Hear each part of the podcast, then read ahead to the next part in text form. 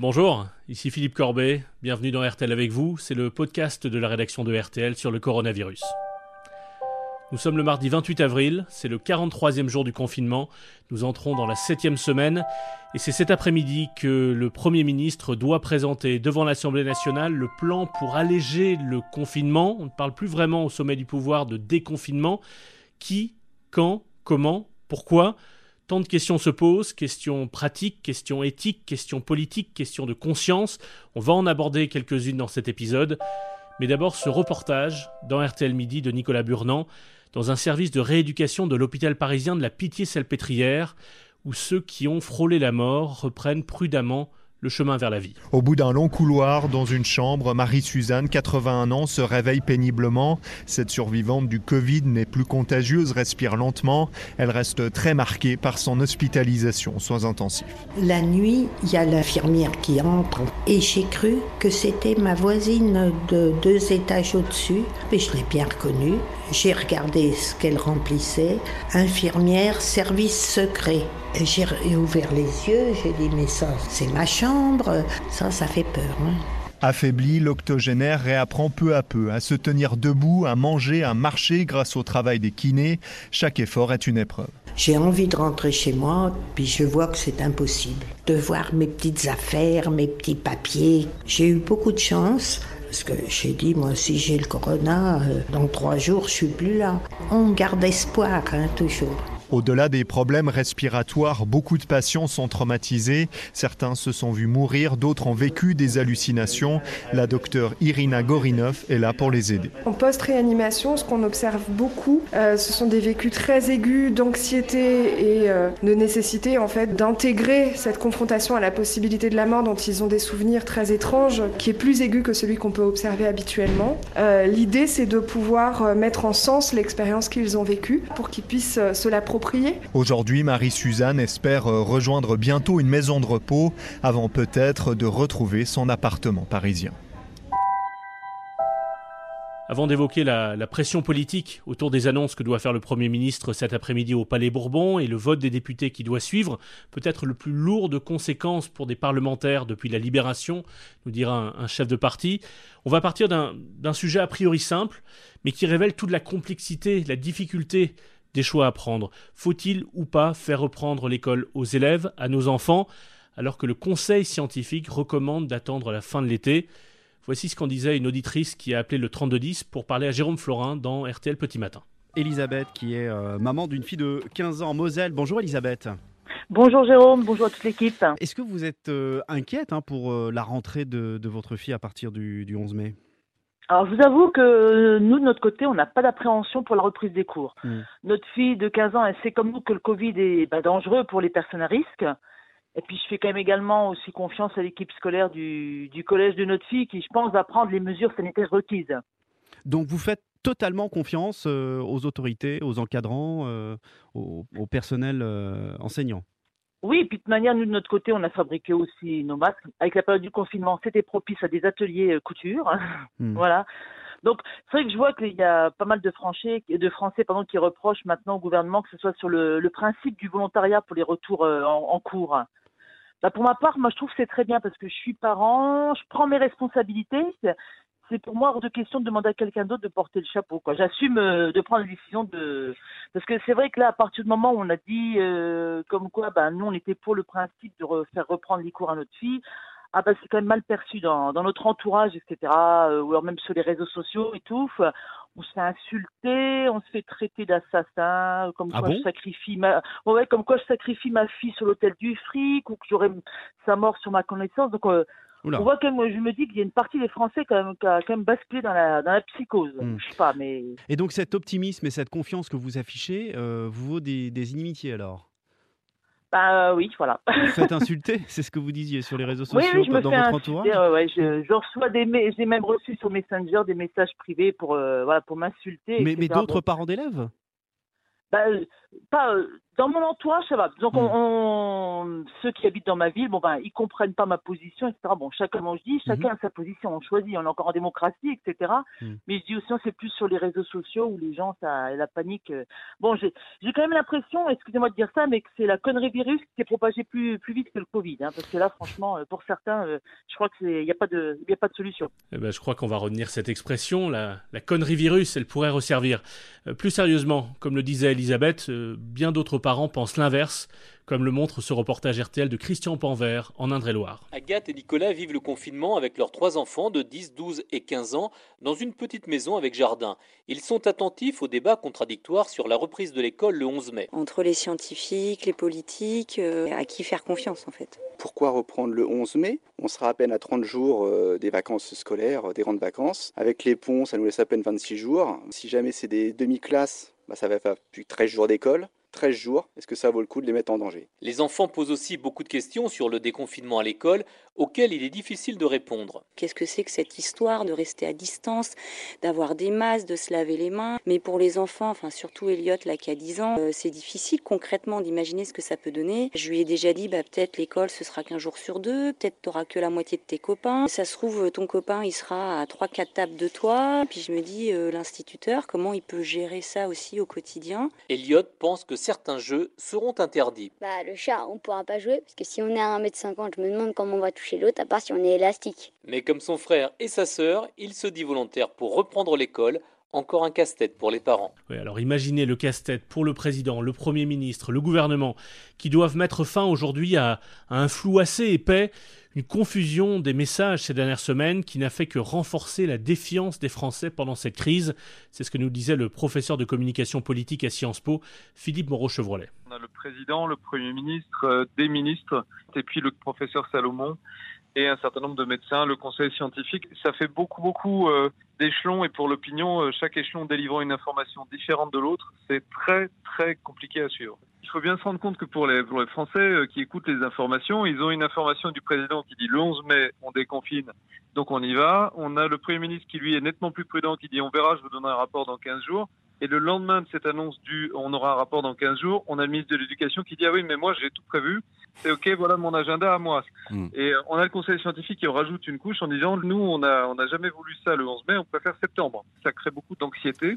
C'est comme si les scientifiques s'étaient émancipés du politique et avaient pris leur pouvoir et disaient bah nous euh, on préfère vous le dire, on n'est pas du tout d'accord avec le président.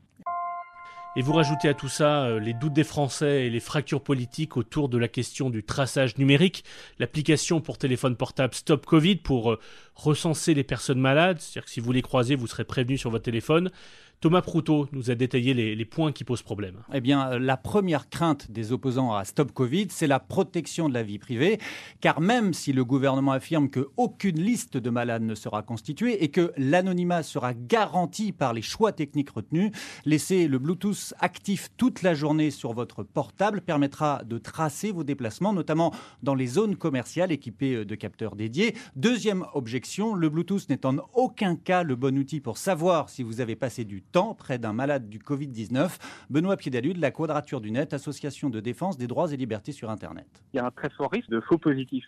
Vous avez croisé une personne qui est euh, contaminée, donc allez euh, vous confiner vous-même, alors qu'en réalité, votre téléphone a capté votre voisin qui est de l'autre côté du mur et que vous n'avez jamais croisé. A contrario, vous pouvez très bien avoir croisé dans la rue une personne qui vous a toussé dessus, mais elle n'a pas été repérée par votre carte Bluetooth, soit parce qu'il n'est même pas équipé de même, soit parce que euh, vous l'avez croisé rapidement. Donc c'est un faux négatif.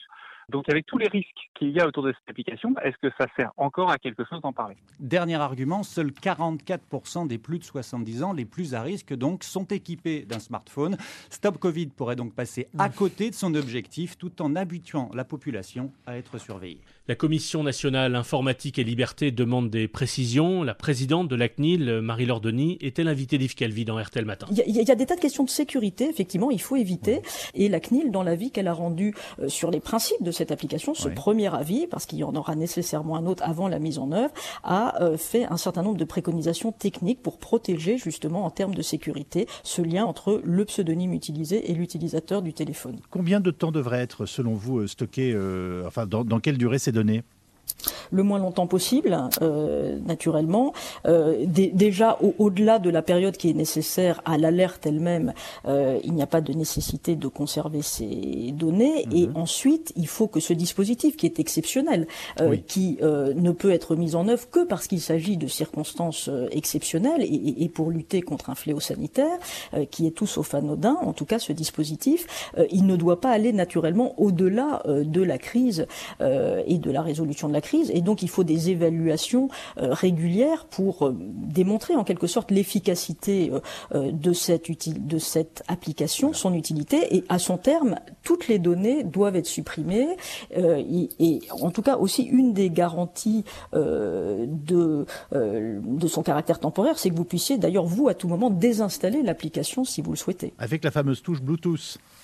Alors en tout cas, c'est un, c'est une application qui fonctionne avec le Bluetooth, qui est un, un, réseau de communication de, de proximité. Hein. C'est ce qui permet euh, de mettre en relation euh, euh, vos oreillettes avec votre téléphone mmh. portable, votre souris avec votre ordinateur. Et effectivement, c'est un dispositif ou une technologie, en tout cas, qui est plus protectrice de la vie privée que, par exemple, des données de géolocalisation qui auraient pu aussi être mises en œuvre pour ce type de dispositif, mais qui seraient beaucoup plus intrusifs. Alors, vous avez donné pour l'instant un oui à condition. Quels sont vos, vos réserve sur cette technologie?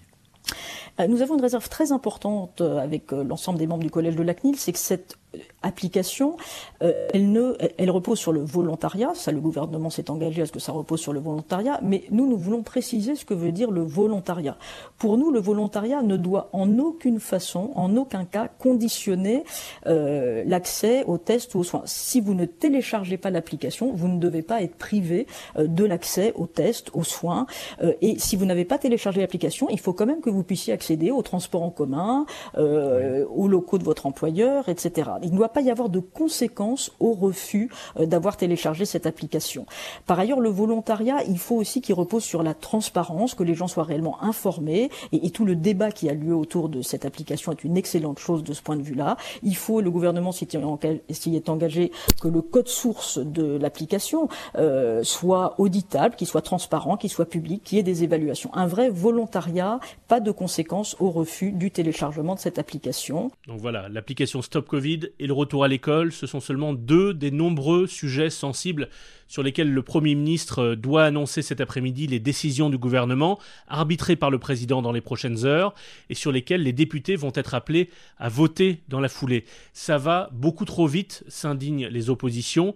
Si une union nationale a existé dans cette crise, eh bien, elle a disparu. Il suffit d'écouter le chef du parti Les Républicains, Christian Jacob, dans le grand jury sur RTL pour le comprendre que je souhaite, moi, c'est qu'il y ait un vrai débat au Parlement. Un débat digne de ce nom, mhm. c'est-à-dire avec une proposition. C'est énorme l'enjeu euh, de cette discussion euh, sur le, déconfinement. C'est les réponses sanitaires que l'on apporte à la crise, le plan de relance économique et puis euh, le, le choc social qui s'ensuit. Donc, moi, ce que je souhaite, c'est qu'il y ait un vrai débat avec des propositions des groupes parlementaires, un travail en commission. La manière dont ça se passe, normalement, on présente un texte, mmh. ensuite il y a un débat en commission et, on vote. C'est pas une bonne chose qu'il y ait un vote sur le discours de mardi, si on vous écoute. À l'issue du discours du, euh, mmh. Premier ministre, il doit y avoir un débat en commission, évaluer les mesures, peut-être les améliorer. C'est pour ça qu'il faut qu'il y ait un débat, qu'on travaille sur un texte. Et ce sont les, les mêmes réserves qu'a exprimé le patron du Parti socialiste, Olivier Faure,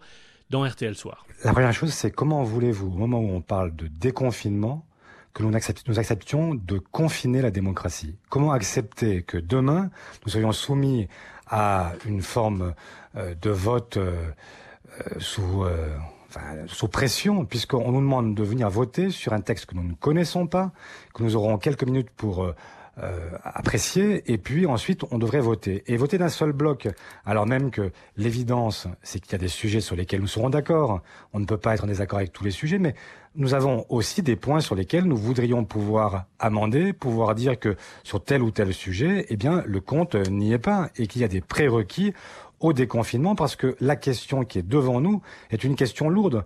C'est certainement l'une des décisions les plus lourdes qu'un parlementaire aura à prendre depuis la Seconde Guerre mondiale, au sens où cette décision va conditionner la vie et peut-être mettre la mise en danger de millions de femmes et d'hommes. Ça suppose d'avoir à la fois le temps de la réflexion et la possibilité aussi de ne pas voter d'un seul bloc. Et même au sein du, du groupe LREM à l'Assemblée nationale, des députés refusent d'aller aussi vite. Pour leur répondre, la présidente de la République en marche de la commission des lois, Yael Braun-Pivet, était également dans, RTL Soir avec Thomas Soto. On parlait de Martine Vonner, vous disiez que vous n'étiez pas d'accord avec elle. Votre collègue, même famille politique, qui dit euh, le gouvernement mm. confond vitesse et précipitation et ne respecte pas les parlementaires. Euh, c'est normal, n'était pas très étonnant finalement dans une même famille politique on ait des avis différents. Ce que moi je voudrais dire c'est que la date et l'heure du vote importent peu. Ce qui est important c'est le contenu du débat, le contenu des mesures et le travail que fait le Parlement. Euh, moi je réunis la commission des lois toutes les semaines. Nous auditionnons des ministres, des directeurs d'administration. Nous allons avoir des textes de loi, nous en serons saisis. Il y aura le droit d'amendement, le droit de vote et donc c'est ça qui est important, c'est le contenu, la précision de notre travail et pas euh, ce débat est important mais pour fixer les orientations. Et donc, euh, voilà. Moi, je pense qu'il euh, faut, il faut arrêter ce type de polémique et s'intéresser au fond du sujet, comment on va déconfiner et comment on va organiser les mm. semaines et les mois qui viennent. Donc on a tous plus de questions que de réponses pour l'instant. Avant de refermer cet épisode de RTL avec vous, voici ce qu'en dit d'ailleurs Franck Dubosc sur son compte Instagram. Non mais ça va être comment après? Parce que euh, je sais pas, mais moi, faire mon spectacle devant des gens qui ont des masques en bec de canard, là, j'ai plus l'impression de faire de l'humour. J'ai l'impression de faire du foie gras. Les annonces et les réactions à suivre toute la journée dans les éditions spéciales de, RTL, sur RTL.fr, vos commentaires au 3210. Je vous dis à demain, au liqueur.